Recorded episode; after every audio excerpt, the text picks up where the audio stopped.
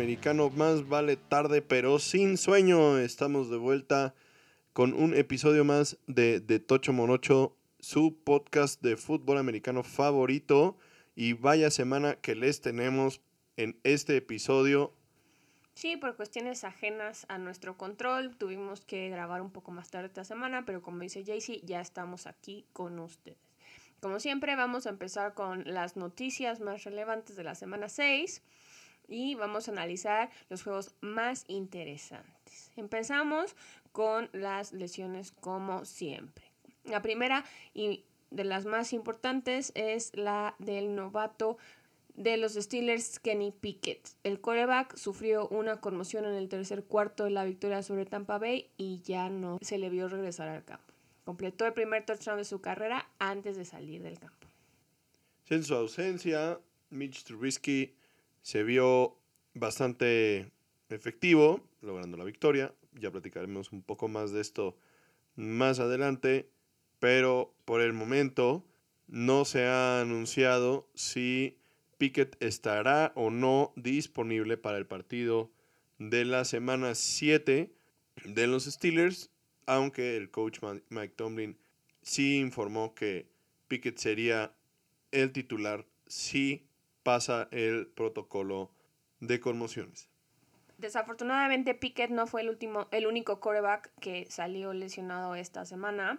El siguiente coreback que también está cuestionable su participación es el coreback de los Broncos, Russell Wilson, quien salió del juego de Monday Night con una lesión de la pierna. Obviamente parece que no es tan complicada como originalmente se había pensado. Al parecer sufrió la lesión en el tiempo extra del juego de lunes por la noche y se vio que tenía un poco de dolor, pero nunca salió del campo, ¿no? El problema aquí es que se junta con la lesión de hombro que ya había sufrido en la semana 5, de hecho, pues en el juego de, de la semana 6 se podía apreciar que estaba como vendado su hombro abajo de las sombreras, ¿no? Entonces, tal vez no es tan grave la lesión de la pierna que sufrió esta semana, pero pues se le van juntando las, las lesiones y pues esto no puede seguir así, ¿no? Porque a fin de cuentas de lo que se quejó en Seattle es que no tenía protección y estas lesiones reflejan que también en los Broncos está sufriendo la misma situación que con los Seahawks. Sí, la verdad el desempeño de la línea ofensiva en general de los Broncos ha sido bastante deficiente y pobre, aunque pues, obviamente parte de la culpa también de los malos resultados de los Broncos hasta el momento, pues la tiene Russell Wilson y también el staff de cocheo, pero definitivamente lo que comenta sobre la protección y el nivel de juego que ha tenido la línea ofensiva hasta el momento en Denver, pues ha sido bastante pobre y los resultados van de la mano, ¿no? El quarterback de los Commanders, Carson Wentz, también está lesionado, pues se rompió el dedo anular de la mano con la que lanza en el juego de jueves por la noche contra los Bears. El sábado pasado se anunció que iría a Los Ángeles para ver a un especialista en manos, pero que de todas maneras con toda esta consulta no podían dar un timeline para su regreso y, al igual que Russell Wilson, llegó a ese juego ya con una lesión, un esguince de bíceps en el mismo brazo. Entonces, también se le está complicando un poco la temporada, que además pues no está yendo acorde al plan, porque ha lanzado 10 touchdowns y 6 intercepciones en su primera temporada con Washington. Entonces, las cosas no pintan muy bien para Carson Wentz. Recordemos que los Commanders tienen disponible a Taylor Heineke y al rookie Sam Howell para tomar su lugar en el juego de la semana 7 contra los Packers. Obviamente en el transcurso de la semana ya se anunció que será Taylor Heineke el que tome su lugar. Bastante interesante la decisión por parte de Ron Rivera. Heineke, recordemos que hasta el momento previo a la contratación de Wentz, era el elegido como... El elegido. Coreback titular de los Commanders y con resultados bastante buenos, entre comillas, digo, o sea, no había tenido un tremendo desempeño en, en, los juegos que había jugado la temporada pasada, pero sí lo suficiente para ponerlos a dudar respecto a si podía o no ser el coreback titular para esta temporada. Al final, digo, la historia la conocemos. El equipo se decide por Carson Wentz, pasando de la opción de Heineke, pero definitivamente sí que era una posibilidad que él fuera el coreback titular y pues bueno, ya en este momento se le va a dar la oportunidad de que sea titular y de que demuestre el nivel que realmente tiene y si merece quedarse con la titularidad, porque como bien dices, el desempeño de Wentz hasta el momento no había sido lo suficientemente bueno y, y ya se estaba empezando a poner en tela de juicio la decisión de contratarlo, ¿no? Inclusive Ron Rivera tuvo ahí unos comentarios bastante controversiales, ¿no? Sí, de hecho a eso iba. Ha sido un momento difícil para Washington y para Ron Rivera porque hace un par de semanas le preguntaron que qué veía él como el problema en el equipo y lo primero que dijo y la única palabra que dijo fue coreback. Entonces lo criticaron mucho, estuvieron hablando mucho de él en la semana y después del juego vuelven a sacar el tema de que si se arrepentía de haberlo contratado y que, que estaba pasando y él se súper enojó, les dijo que él estaba all in con Carson Wentz, porque de hecho él era el que había, lo había escogido, lo había pedido, él había estudiado los videos y que no iba a decir nada más, se paró y se fue, ¿no? Entonces, la verdad es que en lo personal me cae muy bien Ron Rivera, siempre me ha parecido buena persona, buen coach, pero estas actitudes pues no, no me parecen correctas, ¿no? O sea, tal vez está queriendo compensar por su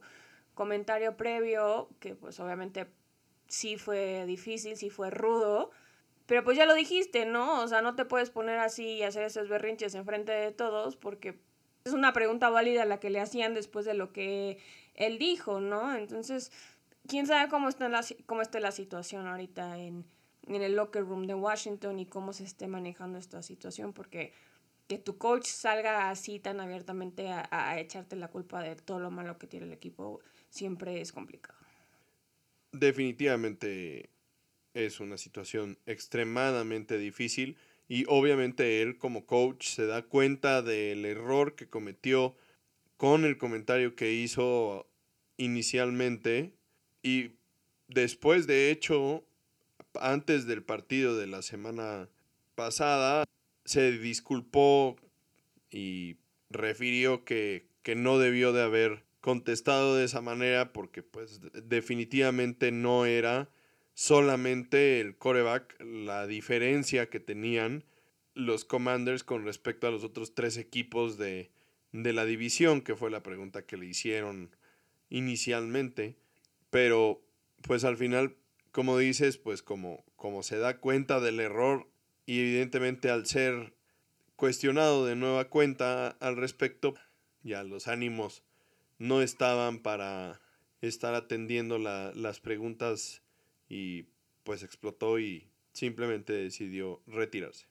Y como update en el caso de Wentz, el lunes le operaron la mano, pero sigue sin haber un tiempo de recuperación establecido, entonces pues no sabemos qué tan larga va a ser la oportunidad de Heineke y qué va a pasar para cuando él regrese, ¿no? Porque si le va bien a Heineke, probablemente pues ya no se vuelva a parar en el campo, por lo menos en lo que Heineke comete un error. Y bueno, también tocando ese partido entre Washington y Chicago, Justin Fields agravó una lesión en, del hombro y pues en entrevista dijo que tiene bastante dolor, pero que la semana larga debería de ayudarle a recuperar el movimiento y que se calmara un poco el dolor. La verdad es que no sabemos cuánta presión más pueda resistir porque es uno de los corebacks más presionados de la liga y todo el, el esquema y, y, la forma en la que juegan los Bears hasta el momento no ha beneficiado su talento y pues eso complica muchísimo el partido para, para Fields y para su línea ofensiva, que de por sí realmente no es buena. La historia de muchos equipos esta temporada. Por otro lado, el wide receiver de los Cardinals, una pieza muy clave para este equipo, Marquise Brown, sufrió una lesión bastante seria del pie. Obviamente todo indica que sí, es lo suficientemente seria para que lo deje fuera algún tiempo. El mismo caso que los corebacks que ya mencionamos, aún le están haciendo pruebas para determinar cuánto tiempo estará fuera. Recordemos que los equipos siempre la piensan antes de ponerlos en injury reserve porque a fuerzas tendrían que estar fuera cuatro semanas al menos, entonces hasta que no tengan una decisión definitiva van a hacer ese movimiento. Esta lesión ocurrió al final del cuarto cuarto y salió del estadio con una bota médica. La verdad es que la situación de los receptores en Arizona parecía que iba a cambiar drásticamente con el regreso de DeAndre Hopkins y Marquise Brown sería una pieza clave para que el ataque fuera bastante más peligroso, pero esta lesión los pone de nueva cuenta en una situación complicada, ya que no termina de completarse el cuerpo de receptores para la temporada y la ofensiva sí ha batallado sin Hopkins. Y obviamente Marquise Brown no tiene el mismo nivel que Hopkins y seguramente que el regreso de Nuke va a traerle bastante más balance y explosividad a la ofensiva de Arizona, pero igual pues tener al, cuerpo de receptores completo sería aún mejor para Kyler Murray. Y como nota al margen, también los Cardinals tienen la baja de el gar izquierdo Justin Pugh, quien sufrió una lesión de rodilla que probablemente terminará con su temporada. Por otro lado, buenas noticias para otros dos corebacks, empezando por Dak Prescott, quien está prácticamente listo para regresar esta semana para el juego contra los Lions. Y la verdad es que este esfuerzo por acelerar su regreso no es sorprendente tras el resultado del juego del domingo por la noche contra las Águilas, del cual ya hablaremos más adelante. Y por otro lado, Tua Tango Bailoa va a ser elegible para regresar al campo de juego para la semana 7 en el juego contra los Steelers y de hecho ya el coach Mike McDaniel comentó que será titular para el partido de esta semana. Es una gran noticia que pueda regresar a la acción. Digo, la verdad, con las lesiones de cabeza siempre es un poco difícil saber realmente qué tan, qué tan grave y qué tan recuperado estás. Hubo varios especialistas que lo, que lo estuvieron evaluando en Detroit y en Pittsburgh para determinar si podía o no volver a los entrenamientos y, a los juegos.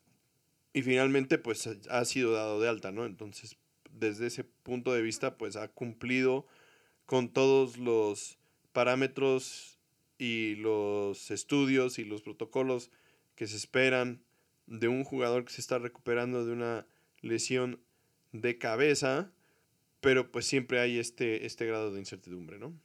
Por su parte, también Teddy Bridgewater salió del protocolo de conmoción y pues a final de cuentas en la semana 6 ungió como backup para el novato Skylar Thompson. Thompson, para la mala suerte de los Dolphins, también sufrió una lesión de pulgar en el segundo cuarto del juego contra los Vikings y tuvo que salir. Por eso Bridgewater regresó a sustituirlo. ¿no? Entonces, afortunadamente para ellos, tenían disponible ya Bridgewater, ¿no? Entonces, veremos qué nos trae Tua con su regreso. Obviamente, pues va a ser algo de lo que se va a platicar mucho esta semana porque también hay mucha gente que opina que después de, del tipo de lesión que sufrió y lo que vimos, no debería regresar esta temporada, ¿no? Entonces, obviamente vamos a escuchar mucho sobre esto este fin de semana y después de que se dé este juego.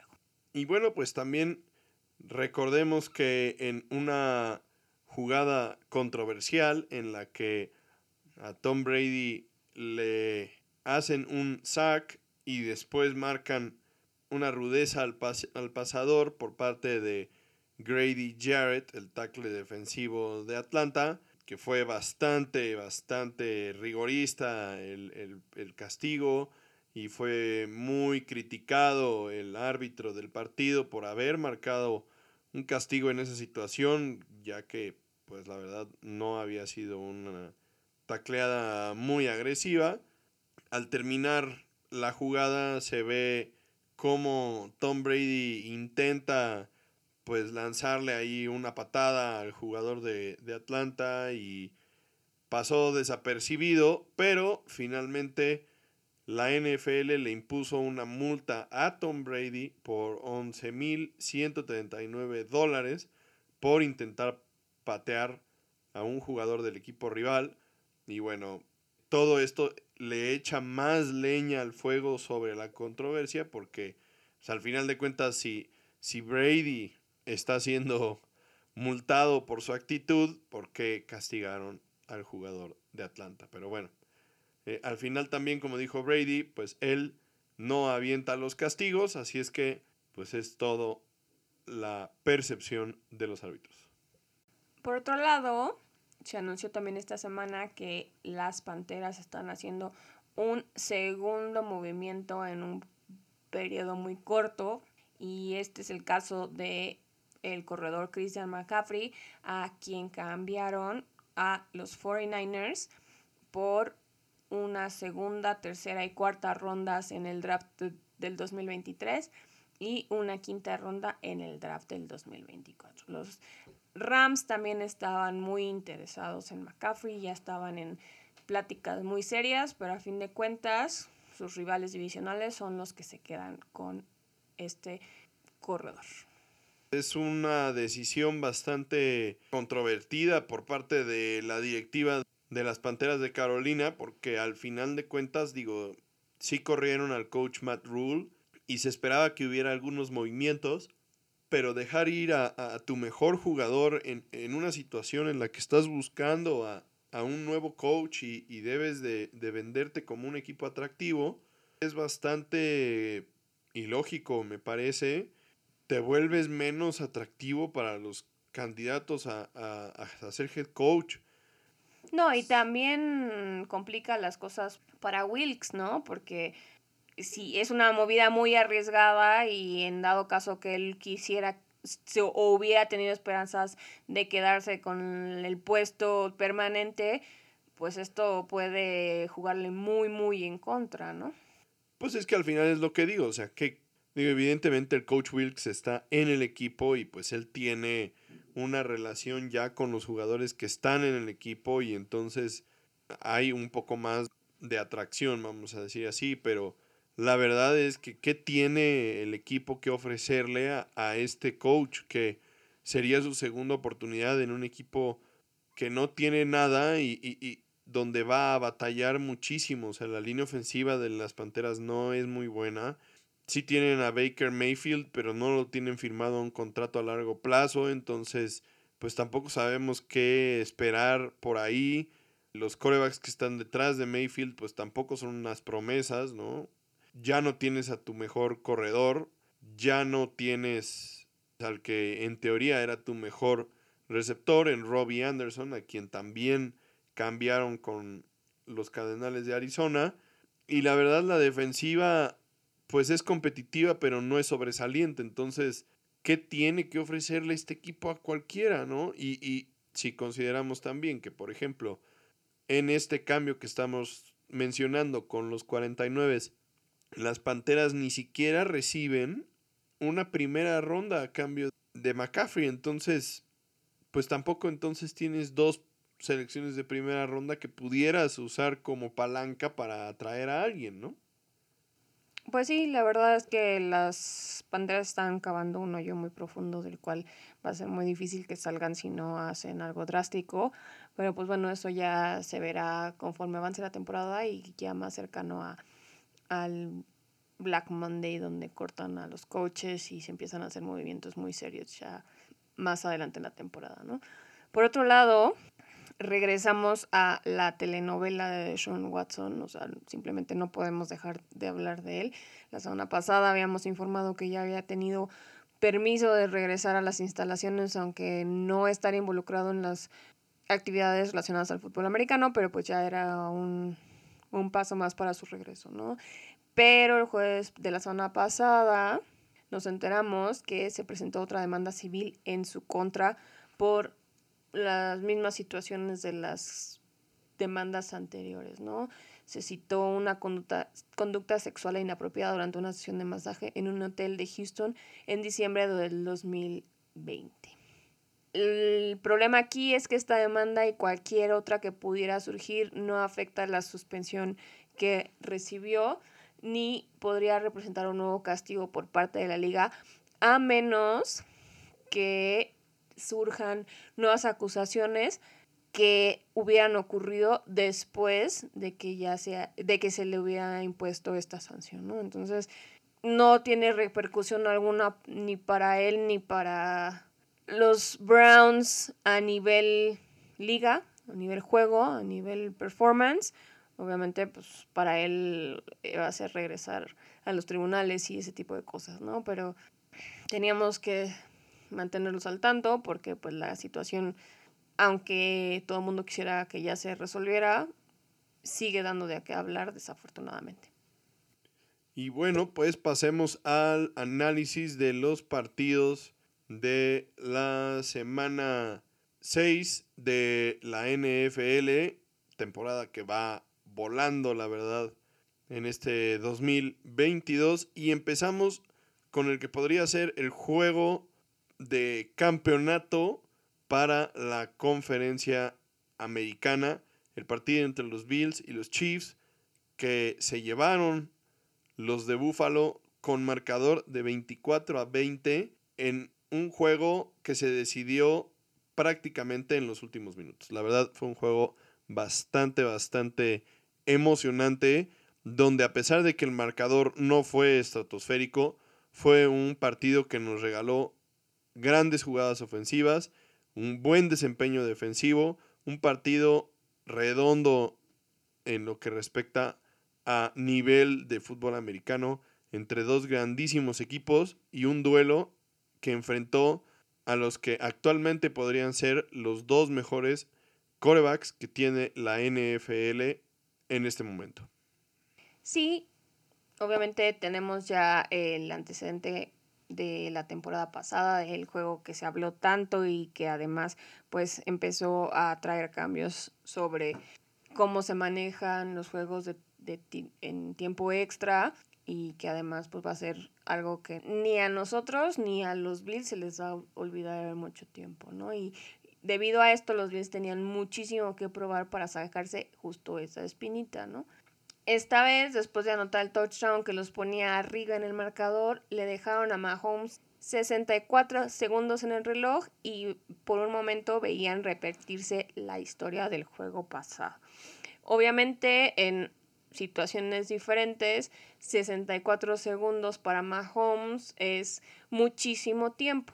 La diferencia es que en esta ocasión la defensa de Buffalo ahora sí hizo todo lo necesario para frenar a los Chiefs en casa con una intercepción del corner Jaron Johnson.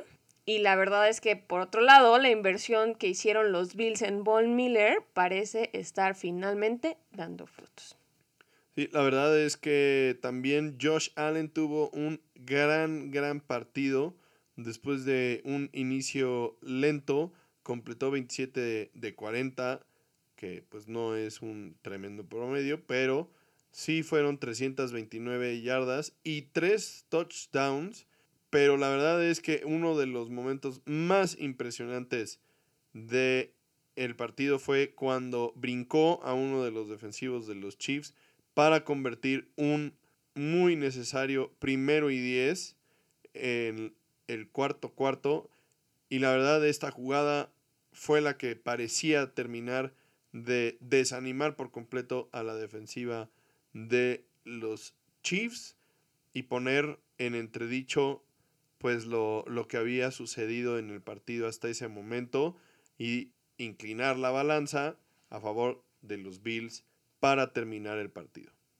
Por otro lado, después de que platicamos y vimos lo que hizo Josh Allen, Mahomes quedó un poco mal parado. Porque algo muy extraño en él abrió y cerró el juego con intercepciones, ¿no? Y esto resulta muy caro porque abrir un juego con una intercepción pone un ritmo que, que no, no quieres para el equipo, ¿no? Y cerrar con una intercepción es acabar con las esperanzas de tu equipo, ¿no? Entonces, algo bastante complicado y algo que pocas veces se ve. Entonces, pues sí, fue algo que le costó y le costó mucho, ¿no? Pero por otro lado, esas fueron las cosas que marcaron la diferencia entre él y George Allen en este juego porque en realidad tuvieron juegos casi idénticos en estadísticas, ¿no? Mahomes tuvo 25 de 40 pases completos para 338 yardas y dos touchdowns. También las actuaciones de Travis Kelsey y de Juju Smith Schuster, que por primera vez en un partido de la temporada se ve como el jugador de impacto que esperaban los Chiefs al momento de pues convencerlo de llegar al equipo porque llegó como agente libre después de su paso por los Steelers. Tuvo un buen partido, pero al final, como dices, los errores de Mahomes fueron los que terminaron por marcar la diferencia. También, digo, hay que darle crédito a la defensiva de los Bills de Buffalo, quienes han tenido buenos partidos. Recordemos también el partido en contra de los Delfines de Miami, que pues si bien los Bills perdieron, pues también fue un juego cerrado en el que tuvieron una buena actuación y el resultado pues no le da el crédito a la, a la, a la defensiva de los, de los Bills por, por, lo bien que jugaron y en este caso pues sí se llevan las palmas por haber obligado a, a Mahomes a cometer los errores que cometió. Fue un juego bastante cerrado y hasta podríamos decir que un poco aburridos si consideramos que enfrentó a las dos potencias de la AFC. Entonces, obviamente aburridos es un decir, ¿no? Porque ver a Mahomes y a Allen enfrentarse siempre es un regalo para todos los aficionados de la NFL y algo que esperemos que se vuelva como el siguiente Brady Peyton Manning y que nos deje muchas buenas emociones.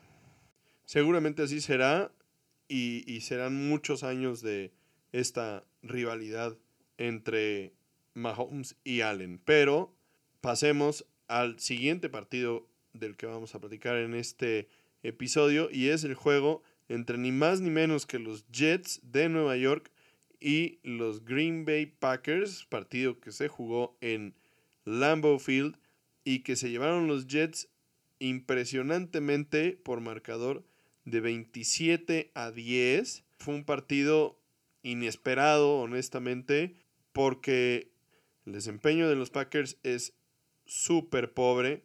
No logran encontrar el ritmo en, en, su estilo de juego. Aaron Rodgers parecía que, que empezaba a encontrar una mejor comunicación, más confianza en su muy joven cuerpo de receptores y lo sucedido en este partido nos demuestra que están todavía muy lejos de conseguir una buena relación. Y bueno, pues al final de cuentas fue la defensiva de los Jets que ya nos había dicho Daniela que era pues una unidad a la que había que prestarle muchísima atención durante esta temporada y vaya que han demostrado que pues estabas en lo correcto. Como siempre, no es nada sorprendente. Pero sí, como dices, esta es la historia de dos caras de la moneda, ¿no? Unos Jets que están disparando y están volviéndose cada vez más rudos y cada vez más agresivos. De los que tienes que hablar, ¿no? Y por otro lado, los Packers que eran por mucho tiempo el equipo más fuerte de su conferencia y que tenían ahí también a un futuro Hall of Famer y un super quarterback y están muy, muy a la baja, ¿no? Pero como decías, no pudieron hacer nada contra esta super defensiva que armó Robert Sale para este año. Y la verdad es que Aaron Rodgers se la pasó en el suelo, ¿no? O sea, no lo dejaron hacer nada de lo que quiso. La línea defensiva dominó completamente la línea de scrimmage y solo permitió como conjunto esta defensiva 278 yardas en 69 jugadas. Esto nos da un promedio de 4 yardas por jugada. Entonces, con esto podemos ver qué tan dominantes fueron, ¿no? Regresando a lo que habíamos comentado la semana pasada, otra vez el novato Sos Gardner brilló, teniendo un, juego casi perfecto, donde solo permitió un pase para 8 yardas en 7 intentos que cubrió. Sí, la verdad, la línea ofensiva de los Packers tiene muchísimo, muchísimo trabajo que hacer. Tienen muchísimos huecos, parecen un gorro de cheesehead de los Packers lleno de hoyos como de queso suizo. No, tampoco pueden proteger a Aaron Rodgers y pues el juego por tierra parecía que podía ser la respuesta en el partido pero nunca tampoco lograron echarlo a andar de forma convincente. Y lo que ya mencionábamos de los receptores, ¿no? O sea, tienes a Allen Lazard, que pues sí, sí tuvo un día respetable, la verdad. El siguiente receptor con el que Aaron Rodgers tiene mucha confianza es Randall Cobb, quien desafortunadamente salió con una lesión y lo va a perder para toda la temporada. Entonces, ahora solamente le quedan los, los chavos como Romeo Dobbs y, y el ala cerrada Robert Tonyan, que de hecho tuvo un partido bastante completo, pero al final de cuentas no terminan de ser opciones de peligro que puedan retar y preocupar a la defensiva rival, como ya lo mencionabas. O sea, Sauce Gardner parecía Dion Sanders, o sea, un, jugador con, con, experiencia, con swag, con toda la cosa ahí. Y, y, pues es un novato igual que los otros muchachos, pero simplemente no tienen confianza en lo que está sucediendo. Y a diferencia de los Packers, los Jets sí tienen a alguien del que también ya habíamos hablado la semana pasada, ¿no? Breeze Hall volvió a brillar tanto como Gardner. Aunque los Jets están tratando de distribuir la carga entre Breeze Hall y Michael Carter, que pues tiene preferencia en el equipo porque a fin de cuentas él es veterano. el veterano. Lo están intentando y porque de hecho Hall y Carter entraron al mismo número de jugadas, pero Hall tocó el balón 22 veces contra las 7 de Carter, ¿no? Entonces, pues iba a ser una pelea interesante. Esperemos que puedan lograr un balance para sacarle mejor provecho a los dos y que puedan seguir moviendo a este equipo en una dirección ganadora. Sí, la verdad es que el desempeño de los corredores en los Jets es clave porque al final de cuentas Zach Wilson no termina tampoco de, de engancharse y sigue teniendo líneas de estadística bastante pedestres, vamos a decir. En este momento podríamos eh, argumentar que es como si tuvieras a Cooper Rush jugando coreback, ¿no? O sea, es alguien que por el momento y hasta este momento no está cometiendo errores, pero tampoco está ahí para ganarte un partido. Y en algún momento Zach Wilson tiene que dar ese paso porque pues, al final de cuentas este muchacho sí es o sí pretenden que sea el coreback franquicia de los Jets. Y entonces debe de ir evolucionando y mejorando su nivel de juego para poder en algún momento pues empezar a ponerse al equipo al hombro y sacarlos de un embrollo, de un partido complicado, cuando se necesite, ¿no? Con esto no quiero decir que entonces ahora Zach Wilson tenga que convertirse en Tom Brady o en Peyton Manning o en Patrick Mahomes o en Josh Allen,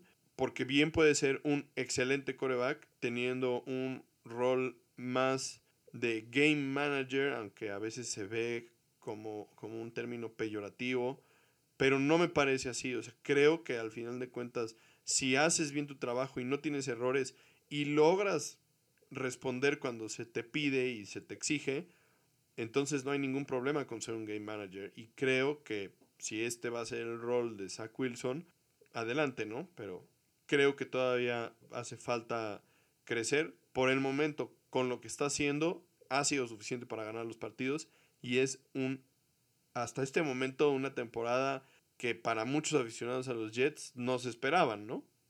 Y los Jets no son el único equipo de Nueva York que está teniendo un renacer, ¿no? ya hemos hablado también de este equipo, pero siguen sorprendiendo.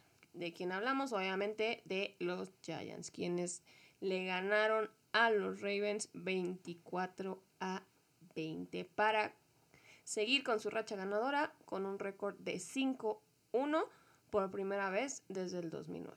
Otra historia interesante en este caso me parece que lo que ha hecho el coach Dayball hasta el momento ha sido impresionante el cambio de la forma de jugar, de pensar, de actuar, el cambio de cultura de los gigantes de Nueva York ha sido impresionante. Este equipo que pues la temporada pasada parecía no poder ganarle a nadie. Esta temporada pues han logrado hilar cinco triunfos con una sola derrota y la verdad ha sido bastante impresionante y un caso similar al de Zach Wilson, pues el de Daniel Jones, ¿no? Sí, eh, de hecho, pues se habla de que Brian Dable está haciendo prácticamente magia con un equipo, como bien dices, con un coreback al que no le quisieron dar la opción de quinto año porque no estaba dando los resultados, estaba jugando y teniendo temporadas bastante mediocres una línea ofensiva y un cuerpo de receptores plagados de lesiones y una defensiva que llegaba a ese juego sin intercepciones, ¿no? Entonces, un giro completo para cambiar la situación y para romper esquemas y para hacer cosas que no se espera con todas estas situaciones, ¿no? O sea, empezando por, por ejemplo con Kevin Thibodeau, la quinta selección de la primera ronda de este año, quien ha sido una pieza clave para la defensiva de los Giants y que finalmente consigue su primer balón robado con 90 segundos en el reloj para sellar el destino de los Ravens. Sí, y me parece que en este partido, pues el héroe sin capa, vamos a decirlo así, es el coordinador defensivo de los Giants, Don Wink Martindale, quien era el coordinador defensivo de los Ravens y logró armar un esquema defensivo prácticamente hecho a la medida de los Ravens y logró contener a Lamar Jackson en todo momento y la verdad es que fue un juego muy incómodo para él. De hecho, pues parecía completamente sin alternativas en el partido y, y Jackson realmente se vio bastante X para ser un jugador tan explosivo y tan entretenido, ¿no? Sí, lo vimos cometer muchos errores, ¿no? Tuvo intercepciones, tuvo fumbles, que en realidad no es algo común para él, ¿no? Pero, por más flores que le queramos echar a los Giants, no fue todo miel sobre hojuelas en este juego, porque no tuvieron respuesta para Kenny and Drake, quien llegó a este juego con solo 65 yardas en 21 acarreos en 5 semanas y quien tuvo 119 yardas y 10 acarreos solo el domingo. Creo que los, los Ravens, al igual que los, que los gigantes, tienen un problema serio en su cuerpo de receptores. La verdad es que yo en este momento no podría decirte los nombres de los receptores de los Ravens.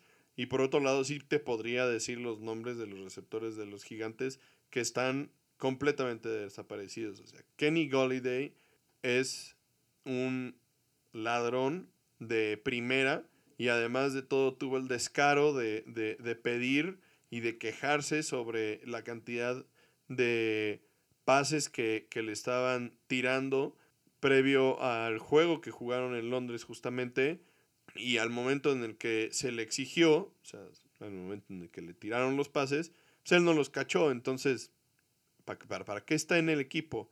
Y como lo mencionabas al inicio de, del resumen de este partido, pues este equipo es, es lo mismo que, que tenían los gigantes el año pasado, ¿no? O sea, es un equipo que no tiene receptores y que por lo mismo no, no tenían una forma de evaluar a Daniel Jones. Y la diferencia es que ahora, con ese mismo cuerpo de receptores, tienen al equipo 5-1 y, y, en este momento podrías decir que Daniel Jones pues podría merecerse su lugar para el año entrante en el equipo porque ni, ni Kenny Golliday, ni Caderius Stoney, ni, o sea, ninguno de estos receptores pinta, ¿no? Y, y, y aún así el equipo va 5-1. Digo, obviamente, pues tienen a Saquon Barkley, quien realmente está teniendo una gran temporada, mucho mejor de lo que yo hubiera esperado para un jugador que está ya no recuperándose de una lesión, pero en el segundo año después de,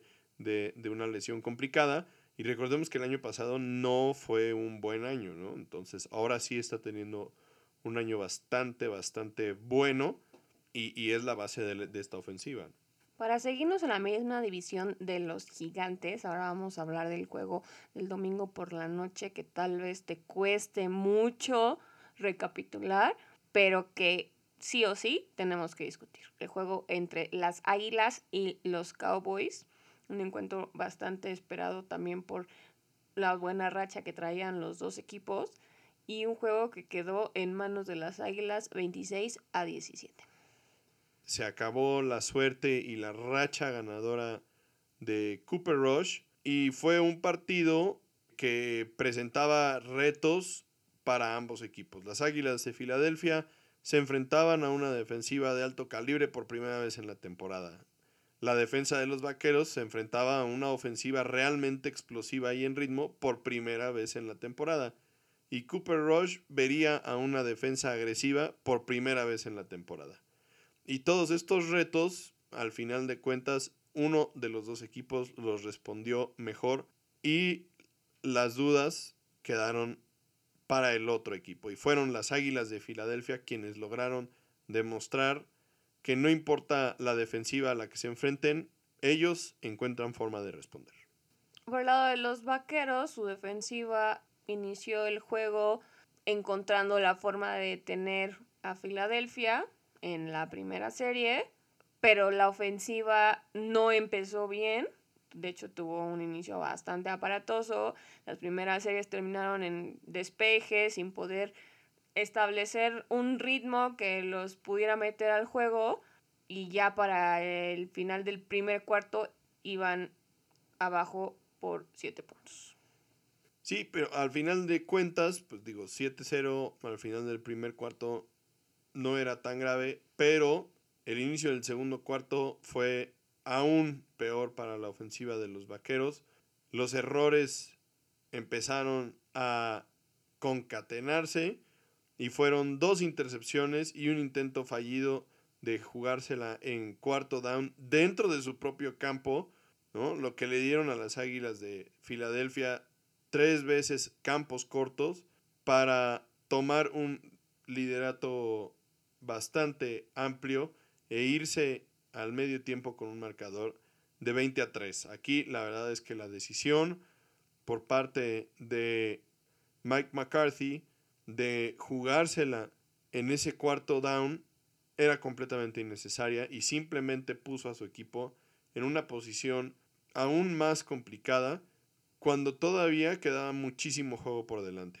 Pero se parecen a los Pumas. Sí, sí, se parecen a los Hubo un momento en el juego, de hecho en el tercer cuarto, que parecía que los vaqueros podrían regresar, incluso llevarse la victoria, porque lograron anotar 14 puntos sin respuesta para ponerse 17 a 20. la verdad es que un marcador bastante asequible y algo que podían todavía manejar muy bien, sobre todo con tanto tiempo en el reloj, ¿no?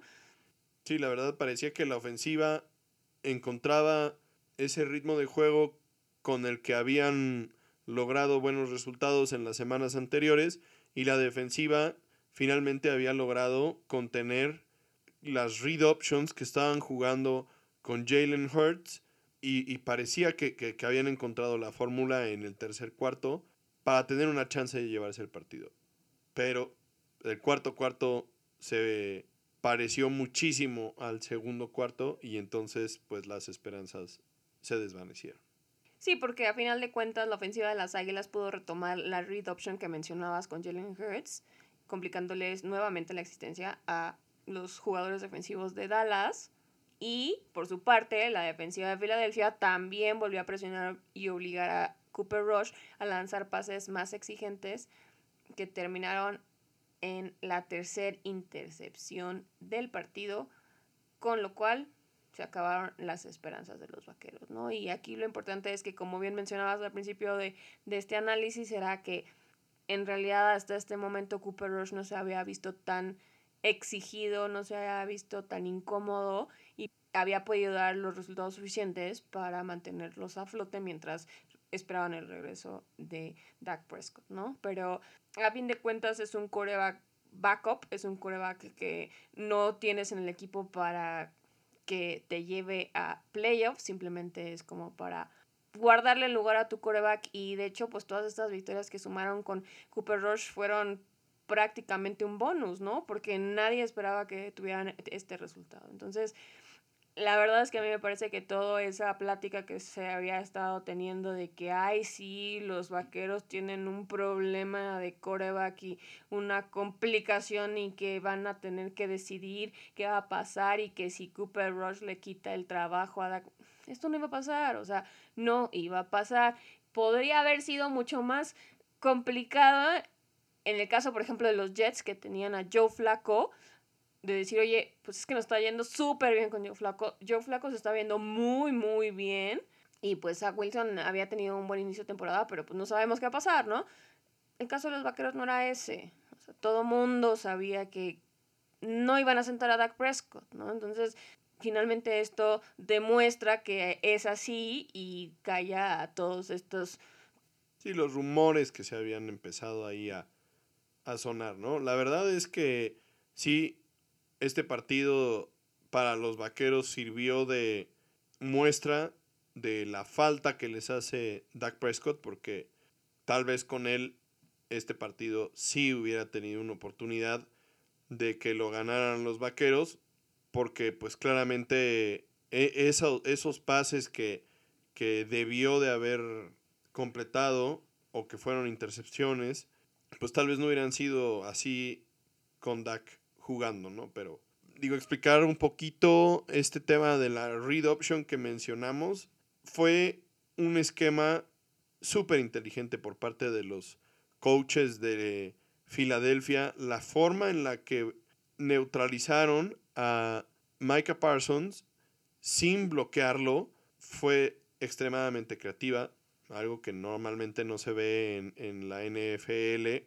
porque pues este tipo de jugadas no se utilizan tanto como en el colegial, donde sí es muy común. Pero el hecho de que le jugaran la optativa a, a Parsons lo obligaba a él a tomar una decisión y entonces las Águilas de Filadelfia pues lo que hacían era simplemente jugar lo contrario de lo que decidía Parsons. Si Parsons decidía ir con el coreback, entonces el coreback le dejaba la bola al corredor y corrían por el hueco que dejaba Parsons naturalmente al momento de abrirse para cubrir la salida del coreback.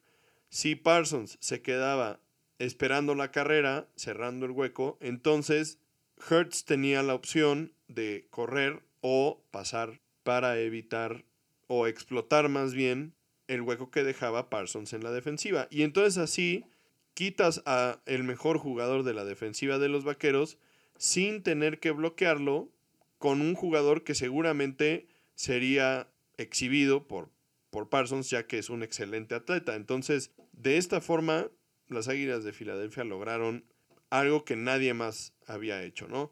Tú como coach puedes dibujar las jugadas de forma hermosa, ¿no? Pero al final de cuentas son los jugadores los que ejecutan y si no tienes a los jugadores correctos para ejecutar, pues entonces de nada te sirve que las dibujes hermoso. Yo creo que aquí el takeaway más importante de este juego y es algo que has dicho muchas, muchas, muchas, muchas veces fuera del aire, es que los vaqueros tienen que aprender de esta situación, ¿no? O sea, ya vimos que les va muy bien no dependiendo al 100% por el juego por aire, que tienen que sacarle mucho más provecho a ese juego por tierra, que cada vez se están fortaleciendo más entre Pollard y Elliott y que no porque regrese Dak Prescott al campo tienen que olvidar esa clave tan importante de su ofensiva. Pasamos ahora a la sección de Rapid Fire, juegos que también generan un impacto, pero que no hay mucho de qué platicar de ellos, ¿no? Y empezamos por el juego de los 49ers contra los Falcons, un juego que fue bastante complicado para ambos equipos, pero que finalmente se queda en manos de los Falcons 28 a 14. Sí, la verdad, un resultado completamente inesperado. Los 49ers, un equipo que parecía venir a la alza, los Halcones de Atlanta, un equipo que parecía venir a la baja y pues obviamente de la mano de Marcus Mariota, que fue un gran prospecto en el colegial, pero no ha tenido una gran carrera en los pros, pero al final de cuentas sí brilló en este partido por aire y por tierra con un juego casi perfecto de 13 de 14 para 129 yardas, no muchas, pero bastante buen porcentaje de completos, dos touchdowns y más de 50 yardas por tierra y otro touchdown más. La defensiva se puso las pilas en la segunda mitad y aun cuando sus dos corners titulares salieron lastimados, lograron sacar el resultado. Por su parte, los 49ers están resintiendo por segunda temporada consecutiva las bajas por lesiones. Permitieron 28 puntos a una ofensiva que llegaba a la semana 6 ranqueada 25. La defensiva fue su punto débil, permitiendo varios touchdowns largos. La ofensiva tuvo tres entregas de balón y la verdad es que Jimmy G no se vio nada bien, no pudo completar pases al fondo del campo, algo que pues, por la descripción de su puesto tendría que ser capaz de hacer, no lo hizo. Tal vez sea una historia diferente ahora que tienen a Christian McCaffrey en el equipo. Veremos cómo afecta esta nueva adquisición a las expectativas de los 49ers. Siguiente vamos a hablar del juego entre los Jaguars y los Colts que finalmente lograron derrotar a su némesis, los Jaguares, pero bueno, en este caso la victoria viene en Indianapolis por marcador de 34-27. Y bueno, después de las derrotas de la temporada pasada para pasar a playoffs y también la del principio de la temporada, pues esto que les comento de que lograron eh, finalmente borrar el récord parecía no concretarse, ya que los jaguares se fueron arriba por 11 puntos al principio del partido. Los Colts convirtieron sus últimos 5 drives en 29 puntos y permitieron solo 13 de los Jacks. Abajo por un punto, Matt Ryan conectó con el rookie Alec Pierce para el touchdown de la victoria y finalmente lograr exorcizar a los demonios. La verdad es que Matt Ryan tuvo un muy muy buen juego para lo que había hecho las primeras cinco semanas de la temporada. De hecho, esta vez completó 37 pases solo en la primera mitad. Y estos son siete más de los que había lanzado durante todo el juego de la semana 2 contra estos mismos Jaguars. 30 de esos pases fueron de menos de 10 yardas para complementar el juego por tierra que, que supieron aprovechar muy bien porque recuerden que Jonathan Taylor está fuera del equipo por lesión, ¿no? Entonces, fueron muy inteligentes jugando estos pases cortos para darle oportunidad a Ryan de deshacerse el balón rápido, pero también aprovechar como si estuvieran corriendo el balón. La verdad es que los Jaguars tuvieron un juego interesante y todo basado en el juego por tierra, liderado por Travis Etienne y Jamichael Hasty. Y realmente la participación de Trevor Lawrence no ha sido tan... Sobresaliente. Sí, en este inicio de, de temporada. Lo bueno es que no tuvo entregas de balón después de haber tenido siete en los últimos dos partidos y tuvo solamente dos pases incompletos, pero pues solamente consiguió 163 yardas sin touchdown. Y bueno, pues a pesar de que perdieron, dejaron ver que están armando un equipo bastante competitivo y al final también el dúo de corredores de Etienne y James Robinson pues también empiezan a tomar fuerza. También tenemos el juego entre los Patriots y los Browns, un juego bastante sorprendente si consideramos que los Patriots están jugando por segunda temporada consecutiva con un novato. Sappy Happy People. It's Sappy Time. El quarterback novato de los Pats brilló en su segundo juego viéndose súper tranquilo y encontrando a ocho diferentes jugadores para 24 pases completos de 34 que lanzó, consiguiendo 309 yardas y dos touchdowns. Si recordamos lo que nos acaba de decir de Trevor Lawrence, que no tuvo touchdowns y apenas consiguió 163 yardas por pase, pues esto nos deja ver que Sapi está haciendo un muy buen trabajo en lo que Mac Jones está listo para regresar. Se notó que confía bastante en la protección de la línea ofensiva, que es algo que muchos otros quarterbacks en este momento de la temporada no pueden decir de sus equipos y de sus líneas ofensivas. Por parte de los Browns, pues demostraron la falta que les hace, entre comillas, de Sean Watson, porque pues ha sido un inicio de temporada terrible, la verdad, para este equipo que prometía bastante más y, y no se han visto para nada bien. No sé si con la llegada de Watson vayan a lograr cambiar el rumbo de esta temporada porque si bien Nick Chubb ha tenido una tremendísima temporada prácticamente liderando a, a, los corredores en yardas por tierra, mm, estos Browns no logran ganar y no han tenido buenos partidos tampoco a la defensiva, que se suponía era un, una parte fuerte del equipo. Y, y, el juego por tierra, pues no los está llevando hacia adelante. Entonces. Bueno, pero el juego por tierra no los está llevando hacia adelante, por lo menos en este juego, porque el head coach de los Browns tuvo un muy mal día respecto a su administración del juego y el plan de jugadas que estaba usando, ¿no? O sea, en lugar de confiar en Nick Chubb, como dices que es el líder corredor, se enfocó en Brissett, quien tuvo su peor juego de la temporada con tres entregas de balón, ¿no? Entonces, ¿de qué te sirve tener a esa super arma si no la vas a aprovechar? Y hablando de armas que no super armas que no se aprovechan, el partido entre los Bucaneros de Tampa Bay y los Steelers de Pittsburgh fue un partido que se decidió prácticamente por la mínima 20 a 18 en favor de los Steelers en un partido en el que, como ya habíamos mencionado, Kenny Pickett no logró terminar. Y la verdad es que al final de cuentas, después de haber sido rechazado por la afición y reemplazado por el novato, Mitch Trubisky brilló para llevarse a los Steelers a la victoria. En el cuarto y medio que jugó, no cometió errores graves, encontrando a Claypool en varias ocasiones de tercer down y largo y pues mantenía a Brady fuera del el campo, que pues sabemos que es una de las armas en contra del GOAT, que es tener series ofensivas sostenidas que permitan que tu defensiva se mantenga fresca y pues que reduzcas el tiempo en el que Brady te puede hacer daño en el campo.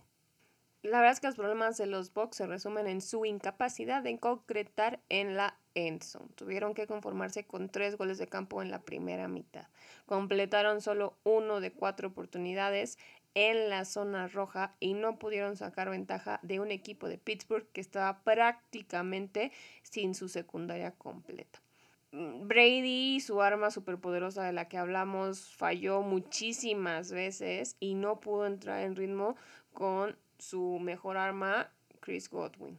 Y esto también se refleja en que los Bucks solo consiguieron 4 de 14 tercer Eso es algo que no estamos acostumbrados a ver del GOAT, como dices. Y por otro lado, pues también volvió a dar de qué hablar después de que lo grabaron gritándole a sus linieros ofensivos en la banca, ¿no? Se veía ya muy frustrado. Y pues bueno, la verdad es que no es sorprendente porque muchas veces lo hemos visto tener este tipo de actitudes. Obviamente estás en el hit of the moment, en la emoción y, obviamente vas abajo en el marcador y todo está en juego.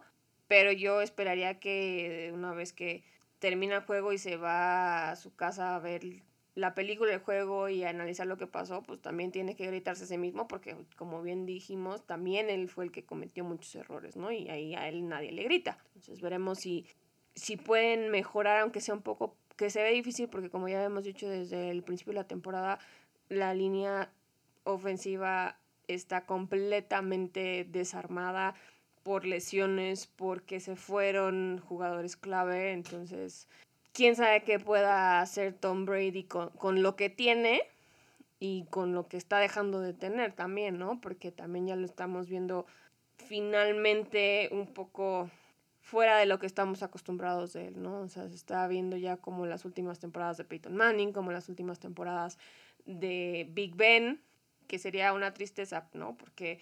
Sí, tuvo la oportunidad de irse... En lo más alto de su carrera. Todavía en un buen nivel y esta temporada está siendo bastante pobre y pues va a ser muy evidente que pues fue su última temporada porque ya no tenía el nivel entre comillas. Sí, como hemos usado mucho esta expresión en este podcast de superhéroes, you either die a hero or live long enough to become the villain, ¿no? Y en este caso Desgraciadamente, eso es lo que pinta para Tom Brady en esta temporada, especialmente si consideramos todos los rumores que ha habido alrededor de su vida personal y de que esta decisión de regresar podría haber puesto en jaque su, a su familia, ¿no? O sea, ¿qué, ¿qué va a pasar con él cuando a fin de cuentas termine la temporada, se retire y esté solo? Porque por una necedad que además no valió la pena si sigue con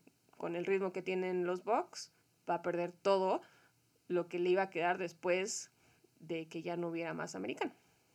Y la verdad es que eh, lo que comentas de la línea ofensiva de, los Bucaneros es, o sea, das en el clavo eh, con, los comentarios. La verdad es que se ve complicadísimo que, que cambien la situación porque justamente no tienen una línea ofensiva capaz para, para la NFL. Entonces, será muy interesante ver hacia dónde se va a mover este equipo esta temporada. De hecho, si ponemos, o sea, si analizamos la situación de Green Bay, por ejemplo, y de Tampa Bay, yo me quedaría tal vez con la situación de Green Bay que con la situación de, de Tampa, porque la verdad es que la línea ofensiva no tiene pies ni cabeza. Y bueno, con eso terminamos el resumen de los juegos más interesantes de la semana 6. Antes de despedirnos, les dejamos los juegos más relevantes de la semana 7. La verdad es que la semana 7 pinta para ser una semana un poco lenta, pero lo que nos ha dejado esta temporada nos indica que puede haber sorpresas por todos lados. Por eso queremos que estén al pendiente del juego de los Steelers contra los Dolphins en Miami porque, como ya les habíamos contado, es el regreso de Tua Tonga Bailoa a liderar al equipo de Miami. Entonces será la prueba de fuego. También tenemos el partido entre los Chiefs y los 49ers, que bueno, desafortunadamente y seguramente no veremos a Christian McCaffrey participar en este partido porque pues, recién llegado, un poco complicado aprenderte el playbook en dos días, pero pues, al final de cuentas un partido que es un rematch del Super Bowl que ganaron los jefes y bueno, pues veremos qué tal les va en una visita contra una defensiva que recupera a Nick Bosa y debe de poder con él hacer mejor frente de Patrick Mahomes. Por otro lado, los Broncos reciben a los Jets, como ya les comentamos, un, un equipo de Nueva York que viene enrachado y que viene a la alza contra también un equipo de Denver que está en problemas y que no ha logrado entrar en ritmo y que además, si consideramos las lesiones de Russell Wilson que ya les mencionamos, puede que no vaya a meter ni las manos contra unos Jets que vienen en fuego. Y por último, un partido que puede ser una sorpresa.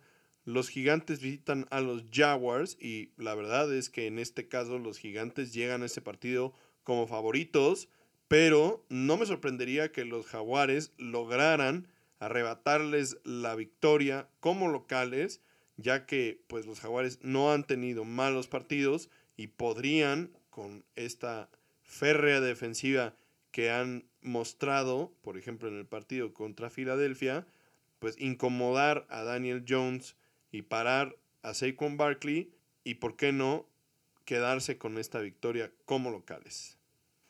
Y como recordemos, ya empezaron los byes, los equipos que no van a estar en el campo esta semana son los Bills, los Rams, los Vikings y las Águilas Invictas. Entonces, habrá que poner atención a todos estos equipos, cómo regresan del bye. Recordemos que para algunos es como un descanso bien merecido y entonces regresan más fuerte de lo que se habían ido. Para otros los saca de ritmo y empiezan a cometer errores que antes no estaban cometiendo, ¿no? También es una situación en la que tienen bye muy al inicio de la temporada y entonces esto puede ser complicado y puede ser cansado ya al final de la temporada y eso puede afectar también al desempeño de los equipos. Entonces veremos cómo manejan estos cuatro equipos su bye de la semana 7. Y bueno, con esto terminamos con este episodio de, de Tocho Morocho. Esperemos les haya gustado y pues también esperemos tengan oportunidad de disfrutar de los partidos de la semana 7 de la NFL y por qué no, después de eso, escuchar su podcast favorito para entender y analizar lo mejor de la semana 7 en este podcast que nosotros hacemos para ustedes. Esperemos les haya gustado. Una disculpa nuevamente por haberles traído el episodio un poco tarde, pero aquí estamos siempre para ustedes. Recuerden compartirlo con todos sus conocidos que sean apasionados del fútbol americano. Saludos a todos nuestros fans alrededor del mundo, en especial obviamente a nuestros fans mexicanos y les agradecemos por estar aquí con nosotros en esta aventura. Nos vemos aquí, como dice Jaycee, la próxima semana. Bye.